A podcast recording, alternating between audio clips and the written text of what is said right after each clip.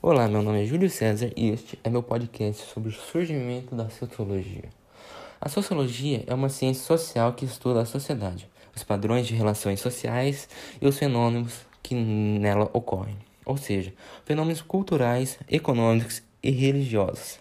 Para entender melhor o surgimento da sociologia, precisamos entender quando, onde e por que ocorreu.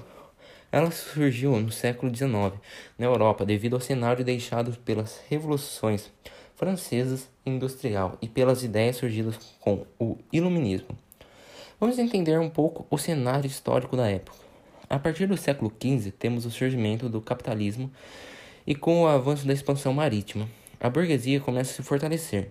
Esse fortalecimento foi responsável pela exploração das colônias situadas em outros países e continentes, Nesse contato do homem branco com os nativos surge a ideia de que eram superiores culturalmente aos povos colonizados e a curiosidade pelo modo de vida, tentando entender e classificar a cultura nativa. Os ideais iluministas projetaram um novo cenário intelectual e político ideal. Isso fez com que as pessoas buscassem pouco a pouco seus direitos. Isso não só provocou a Revolução Francesa, como fez com que houvesse uma mudança na concepção de política. Já na Revolução Francesa, consolida a burguesia como classe dominante, gerando uma mudança na economia, agora baseada na produção industrial. As revoluções francesas industriais trouxeram contribuições para o surgimento da sociologia, pois na primeira houve uma mudança no pensamento político mundial, o que gerou um caos no cenário político-social após o período revolucionário. Já a Revolução Industrial fez com que as pessoas se dirigissem à cidade em busca de empregos e melhores condições de vida, causando uma explosão demográfica. E ainda não havia emprego para todo mundo, o que gerou miséria, fome, aumento significativo da violência e alastramento de doenças. O caos desse novo cenário europeu era para, para Auguste Comte, mais um atestado de que era necessária uma ciência capaz de estudar e reordenar a sociedade, a fim de colocar a humanidade novamente no rumo do progresso. Assim, diante da insegurança que atrapalhava o crescimento, a evolução e o progresso, o filósofo propôs a criação de uma ciência que observasse e formulasse metodologicamente a sociedade, a fim de propor rumos para a retomada do progresso.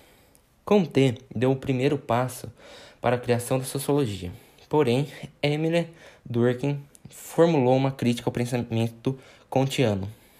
Para Durkheim, a ciência da sociedade deveria ter seu próprio método de análise, capaz de operar autonomamente, pois as leis das ciências naturais não seriam suficientes para compreender o todo complexo, complexo que eram as sociedades capitalistas industriais.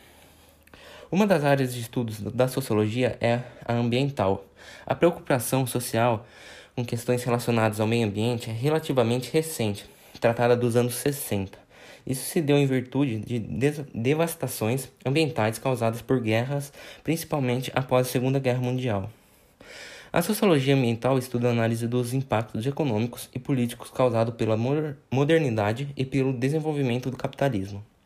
Assim, vemos questões relacionadas ao êxodo rural, onde as pessoas saem da zona rural e buscam zonas industriais, e a sustentabilidade que traz para a discussão o questionamento de se é possível construir uma sociedade em harmonia com o meio ambiente. Outro aspecto analisado é se existe relação entre a distribuição social da pobreza e a distribuição social das tragédias ambientais. Por exemplo, furacões afetam pobres e ricos mas é nítido perceber que os pobres sofrem mais. Já no caso de enchente, percebemos que os pobres são os mais afetados. Assim, se de fato nos preocupamos com questões ambientais, faz-se necessário também resolver a questão da pobreza e da ampla desigualdade social. Dessa forma, a sociologia ambiental vem analisar pobreza versus risco ambiental é preciso ainda analisar o conflito existente sobre percepção social do natural, ou seja, como diferentes seres humanos de diferentes camadas sociais enxergam a natureza de forma diferente.